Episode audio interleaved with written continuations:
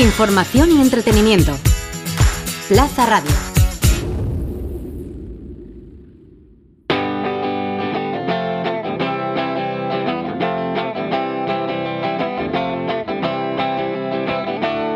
El Briefing, el programa sobre diseño, ilustración y demás creatividades. Buenos días, buenas tardes o buenas noches. Yo soy Carlos Garzani y esto es El Briefing, el programa de diseño, ilustración y demás creatividades de Culture Plaza y Plaza Radio.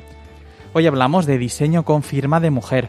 Lo hacemos de la mano de Sara Antolín, que desde Valencia Capital Mundial del Diseño está impulsando Diseñar en Femenino, un proyecto a través del que busca recuperar los nombres de aquellas diseñadoras que han hecho y siguen haciendo historia una necesaria mirada al pasado con perspectiva de género. Hoy le proponemos sumergirnos en el universo de cuatro diseñadoras. Pero antes vamos con la actualidad de la ADCV. La asociación tiene buenas noticias porque se ha convertido en partner oficial de la New European Bauhaus, una iniciativa liderada por la Comisión Europea. Nos lo cuenta Mariana Barro, gerente de la asociación. Esta iniciativa de la Comisión Europea quiere redefinir nuestros modos de vida y nuestro sistema cultural y económico para así cumplir con los objetivos del Pacto Verde Europeo y la Agenda 2030 de Desarrollo Sostenible. El objetivo de la New European Bauhaus es transformar los retos en oportunidades para diseñar un mundo más sostenible, inclusivo y mejor para todas las personas. Para ello, desde la ADCV, además de dar soporte al programa y acciones oficiales, trabajaremos en actividades propias orientadas a contribuir a ese proceso colaborativo de construcción europea.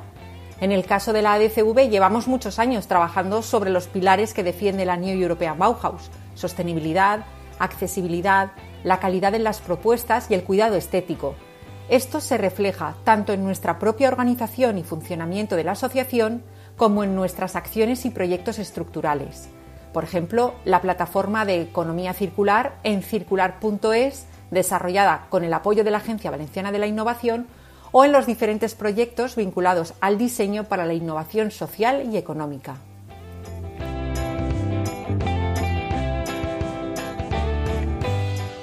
Sara Antolín, bienvenida al briefing. Hola Carlos, muchas gracias por invitarme. Oye, estoy muy contento, además lo decíamos al, principio, en la primera parte del programa, eh, que Sara, para recordarlo, es la impulsora de diseñar en, femenino y junto a ella vamos a hablar por una parte un poquito del, del proyecto, pero por otra vamos a hacer un recorrido que yo creo que va a ser muy interesante eh, a través de los nombres propios, que yo creo que también es muy importante, ¿no? Importante y necesario. Efectivamente, a través de cuatro nombres propios de, del diseño, además en este caso internacional, eh, que hay que recordar, que hay que tener en cuenta. Eh, yo creo que además es una conversación muy interesante que se está dando mucho en los últimos años, muy recientemente, no solo en el diseño, en, muchísimos sectores eh, y también especialmente también evidentemente sectores eh, culturales, ¿no? Esa necesaria reconstrucción histórica, ¿no? De dónde han quedado de esas autoras, de esos nombres y apellidos que por muchísimos motivos no son conocidos o, quedan ocultos. Eh, en este caso yo quería que nos guiaras un poco, empezar pues por una fotografía global, ¿no? ¿Dónde queda el diseño en esta reflexión global ¿no? sobre el papel de la mujer. Estaba más avanzado que otros sectores, menos, todavía hay mucho trabajo para recuperar esa historia. Claro, totalmente. O sea, yo creo que todavía hay un trabajo imprescindible e importantísimo por hacer. O sea, el diseño no está para nada más avanzado que otras áreas, siendo el, el, diseño agente de cambio, ¿no? Que me refiero que al final hay que tener en cuenta muchas realidades y las aportaciones de muchas mujeres para que el cambio sea real y que sea eficaz justo además, yo creo que hay un dato que para la gente que a lo mejor eh, llegue de nuevas o le pueda parecer un poco extraña esta conversación, vamos al dato. Y es que el año pasado, hace muy poquito, Marisa Gallén fue premiada con el Premio Nacional de Diseño, estamos muy felices por ello, pero era solo la segunda mujer en, recibirlo. Es que, es que sí, me refiero ¿Estamos avanzando? Pues sí, por supuesto que estamos avanzando, pero no lo suficiente y a lo mejor no al, ritmo que, deberíamos, ¿no? O sea, nunca va a sobrar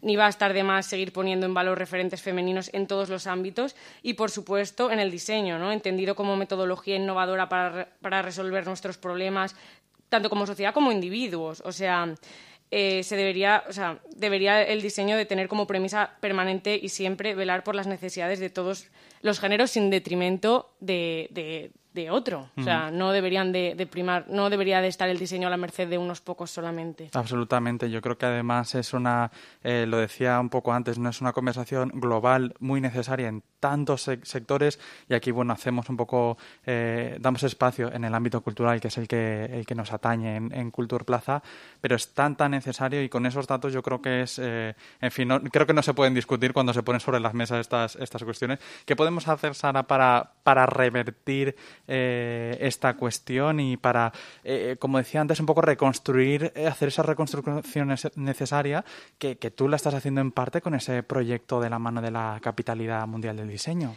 Pues sí, efectivamente. Yo creo que lo que podemos hacer ahora mismo es construir nuevas historias y nuevos relatos.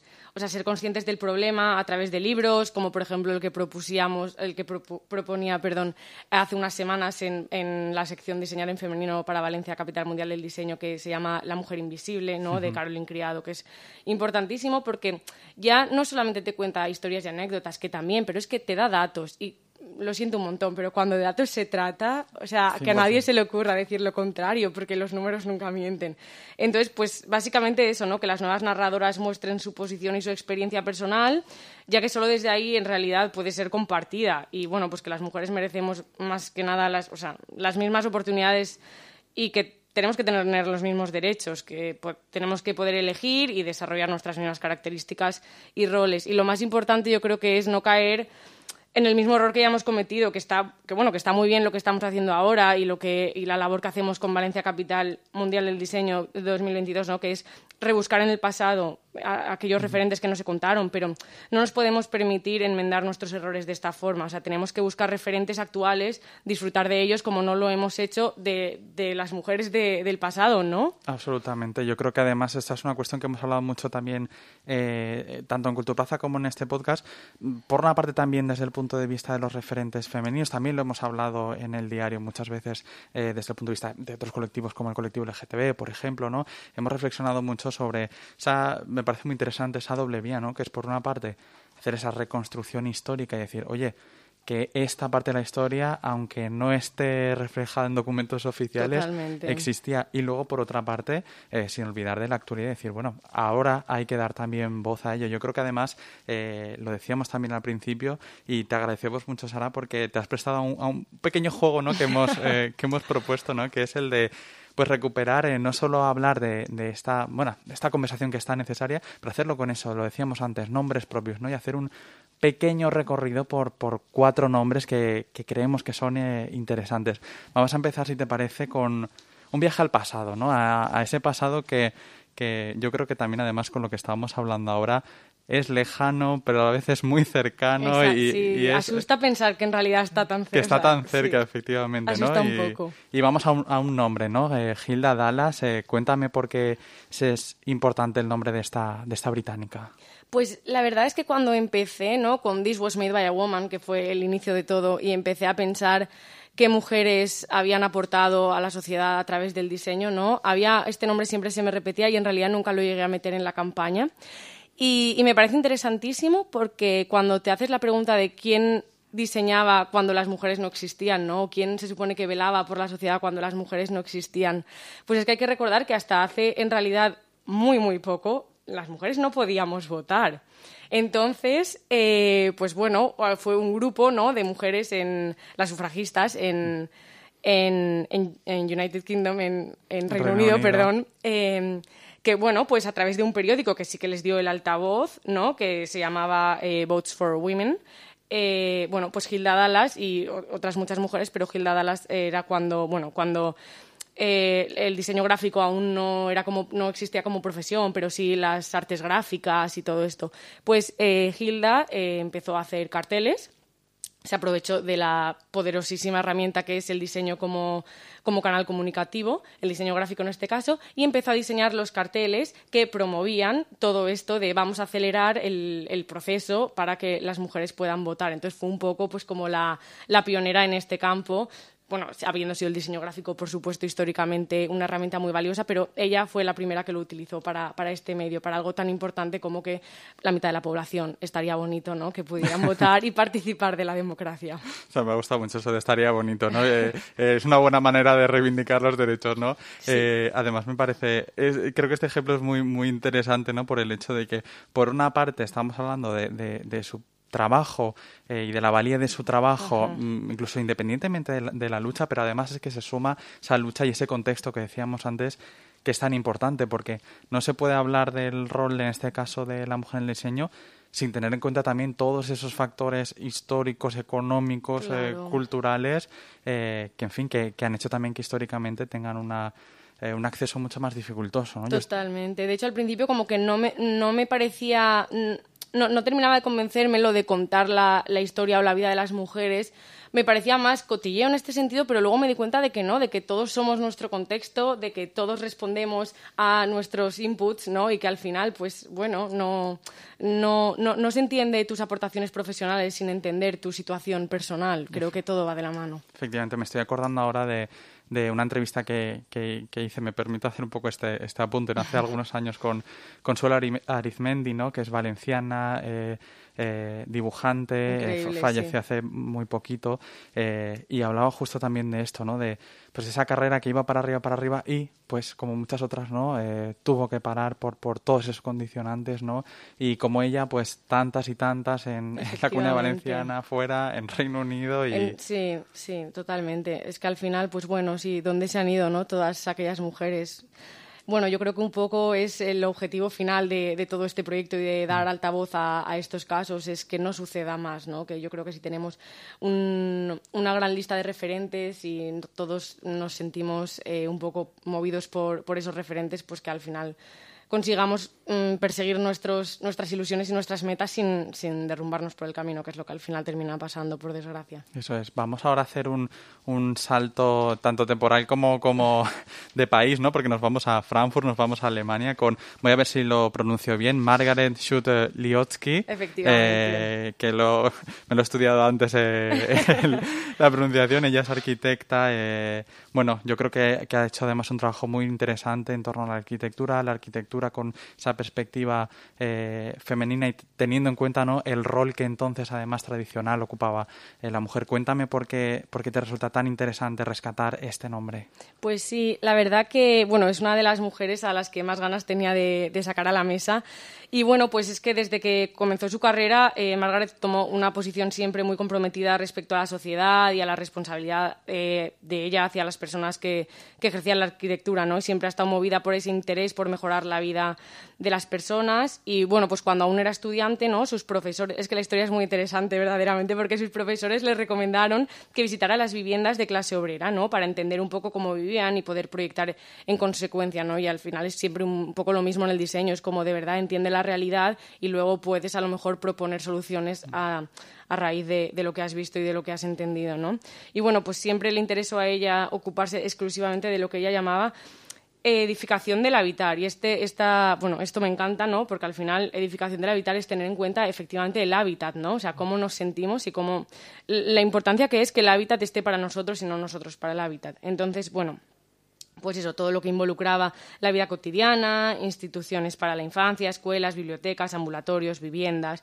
Entonces, es muy importante otra vez volver a poner el contexto de, esta mujer de Margaret, ¿no? Y es que el momento en el que le tocó empezar a trabajar fue el momento histórico en el que el Partido eh, Socialdemócrata se hizo con el poder en la ciudad y mandó construir 65.000 viviendas, muchas de ellas eh, proyectadas por eh, nuestra protagonista, porque al final fue como uno de los ¿no? uno de los, de los mayores hitos de, de, su carrera. Entonces, pues bueno, comenzó a trabajar en 1921 en la Secretaría de Viviendas de Viena y su mayor preocupación siempre fue eh, que lo que le parecía más imprescindible por urgente y por prioritario era cómo ahorrar trabajo a las mujeres a través de una construcción correcta y eficiente.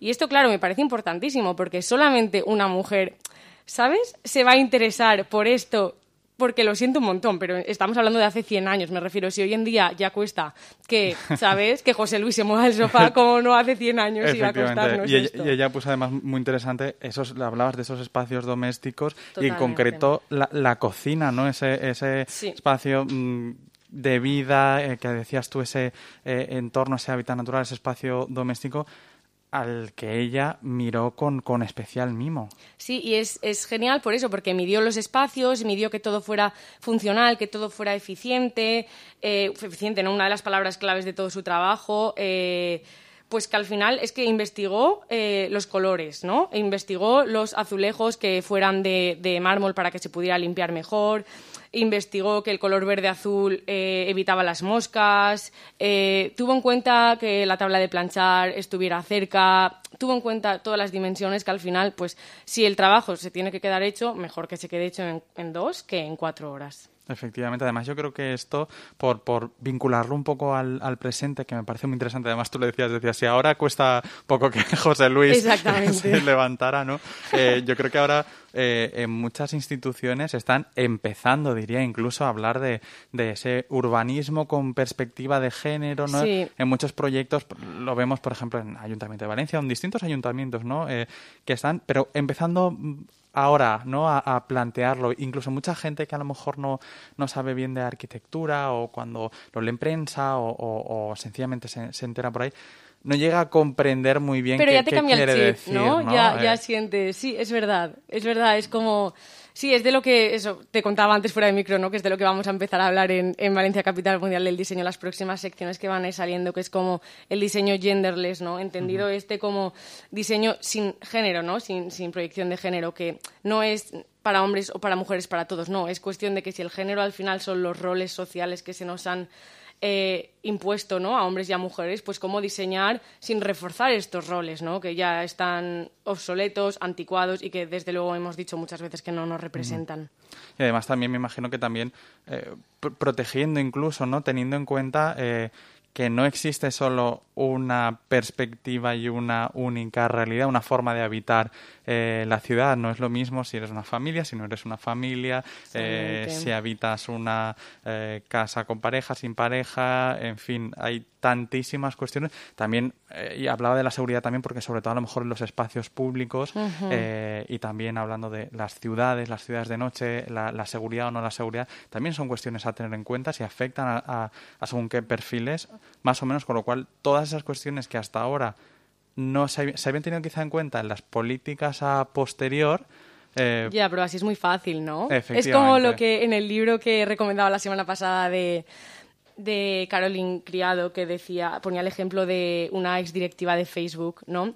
Que, que, bueno, que hasta que ella no se quedó embarazada, no propusieron, no se cambió y el parking de las embarazadas estaba justo a la entrada de la oficina porque le costaba un montón el paseíto. Que bueno, serían cinco minutos, pero cinco minutos cuando de verdad no puedes andar, a veces son cinco horas, me refiero. Y entonces necesitamos, o sea, a una mujer en puestos de, en un puesto de liderazgo para que se atreviera a dar este cambio. Pues sí, me refiero, son realidades que hay que tener en cuenta y que solamente el día que haya mujeres sentadas en la mesa se tendrán en cuenta otras realidades. Ojo, las mujeres y otras minorías, que a veces, Por supuesto. porque igual de importantes son los minusválidos, eh, me refiero, ¿sabes? Hay muchas otras realidades. Efectivamente, eh, de hecho eso es una de las cuestiones que también te, te iba a comentar, ¿no? Porque eh, estamos hablando de una, teniendo esta conversación tan importante, pero hay tantas otras conversaciones que hay que poner sobre la mesa, todas ellas importantes, todas ellas necesarias, urgentes y tantos colectivos que, que, al final no pueden ser un ni podemos ni pueden ser un, un segundo no un, un, remiendo no sí, Una no, cuestión... no, no, pueden ser la anomalía que es lo que ha estado siendo con las mujeres no que es como lo varonil era lo, lo global lo general y lo de todos y lo femenino era lo anómalo, lo singular y, bueno, pues, pues por supuesto no, o sea, la mitad de la población no es lo anómalo. Oye, y hablando, eh, estamos hablando, hablando ahí en este, esta charla, debate, un poco esa reflexión sobre, sobre la brecha de género, pero hay alguien que también desde el, desde el arte gráfico no eh, entró que es este tercer nombre al que, que, nos has propuesto, que es Bárbara Kruger. Bárbara eh, Kruger. Cuéntame, háblame sobre ella. Pues Bárbara Kruger, mira, me encantaría ser su amiga. O sea, ¿sabes una de estas personas que, jope, que al final ha sido trabajadora donde las haya, ha llegado donde ha querido y siempre, siempre, siempre súper fiel a sus principios y súper reivindicativa. Entonces, pues bueno, Barbara Kruger es una diseñadora gráfica que empezó como diseñadora editorial y, o sea, nada, diseñado para revistas pues como Mademoiselle, Harper's, Condé Nast y solamente en un año se convirtió en jefa del departamento. Bueno, tras 10 años ejerciendo como diseñadora, pues finalmente abandonó un poco, ¿no?, para explorar esta faceta más artística que al final yo creo que el gusanito nos, nos come a todos y bueno, em, se creó un estilo propio y que mezclaba tipografía, siempre con tipografías además que son como pues como muy conocidas por todos, ¿no? Futura Bold y Helvetica Bold, solamente con una tipografía, una fotografía en blanco y negro y el color rojo ya dio, o sea, nació su estilo propio, que bueno, era su marca de identidad que era clara, sencilla y súper sarcástica, y esto pues nos encanta. Y nada, algunas de sus obras eh, forman parte actualmente, pues por ejemplo, del MoMA o del Museo de Arte Americano. Tiene frases, es que ojalá pudiera enseñárselo ¿no? a todo el mundo que nos está escuchando, pero estas frases que son como I shop, therefore I am, que es como, joder, replicando... compro, luego existo. Exactamente. Eh, de hecho, decías ahora, ¿no? Esa, esa ironía, ¿no? Esa, ese punto... Eh, ácido, ¿no? al final efectivamente. Sí, bueno, pues su obra es un poco un zasca al consumismo, ¿no? Y a, la, y a la represión femenina, y me encantan las dos cosas de la mano. Y nada, eh, me parece una mujer súper ingeniosa que a través de haber creado un lenguaje propio, pues con, con, poco, con tres elementos, dice, dice muchísimo. Efectivamente. Oye, ya vamos a hacer un, un viaje ahora al presente, a, probablemente yo creo que de los eh, cuatro nombres que, que, vamos a hablar hoy, este es el, el más actual, ¿no? Ese salto temporal, y el más potente. Me, me, explicarás por qué. Vamos a hablar de, de Lou Down. Ella es de Reino Unido, diseñadora de servicios. ¿Por qué es el más potente? Pues mira, digo que es el más potente porque en este caso me encanta. Eh, Lou Down existe, o sea, está en su casa de Londres, que Bárbara Kruger también, pero me refiero, esta mujer, o sea, está en activo dando charlas, está en activo escribiendo libros. Eh, su libro eh, Good Services es un libro que le recomiendo a todo el mundo que debería de ser de lectura obligatoria para todas las diseñadoras y, diseñadores. Y nada, porque se trata de una diseñadora de servicios y me parece importantísimo porque sí, los servicios también se diseñan, ¿no? Que a veces se nos olvida. Y además es como muy poco agradecido porque cuando bueno, como el diseño en general, en ese sentido, ¿no? Es como que cuando está bien hecho pasa desapercibido y cuando está mal hecho todo el mundo culpa a, a, quien sea responsable. Pero bueno, pues sí, pues me gusta mucho Ludown porque eh, porque bueno, es diseñadora de servicios, actualmente es la directora de vivienda y transformación del Gobierno de Reino Unido y su tarea consiste en transformar la planificación y diseñar servicios efectivos para respaldar el ambicioso objetivo del Gobierno de entregar cientos de miles de hogares en todo el país cada año, ¿no? Y lo más reseñable yo creo que es que fundó la disciplina del diseño de servicios en el gobierno. O sea, fue la encargada y fue la directora de crear un gabinete dentro de Reino Unido que estaba compuesto por diseñadores para diseñar los servicios eh, que el gobierno ofrece a la ciudadanía, ¿no? que suelen ser trámites burocráticos insoportables. Y esta mujer pues eh, se preocupó porque, y se preocupa a día de hoy, de que esto no sea así. Me gusta mucho haber terminado, por una parte, con esta eh, diseñadora actual, decíamos antes, hay que reivindicar, a reconstruir la historia, pero también eh, hablar de esos referentes actuales. Así que te quiero hacer un último atraco, que es, eh, bueno, hemos hecho esa panorámica con tintes muy internacionales, ¿no? Entonces te mm. quiero preguntar también qué referentes o qué nombres nos podrías decir, salpicar de referentes bien valencianos o, españoles que creas que debemos tener muy en cuenta.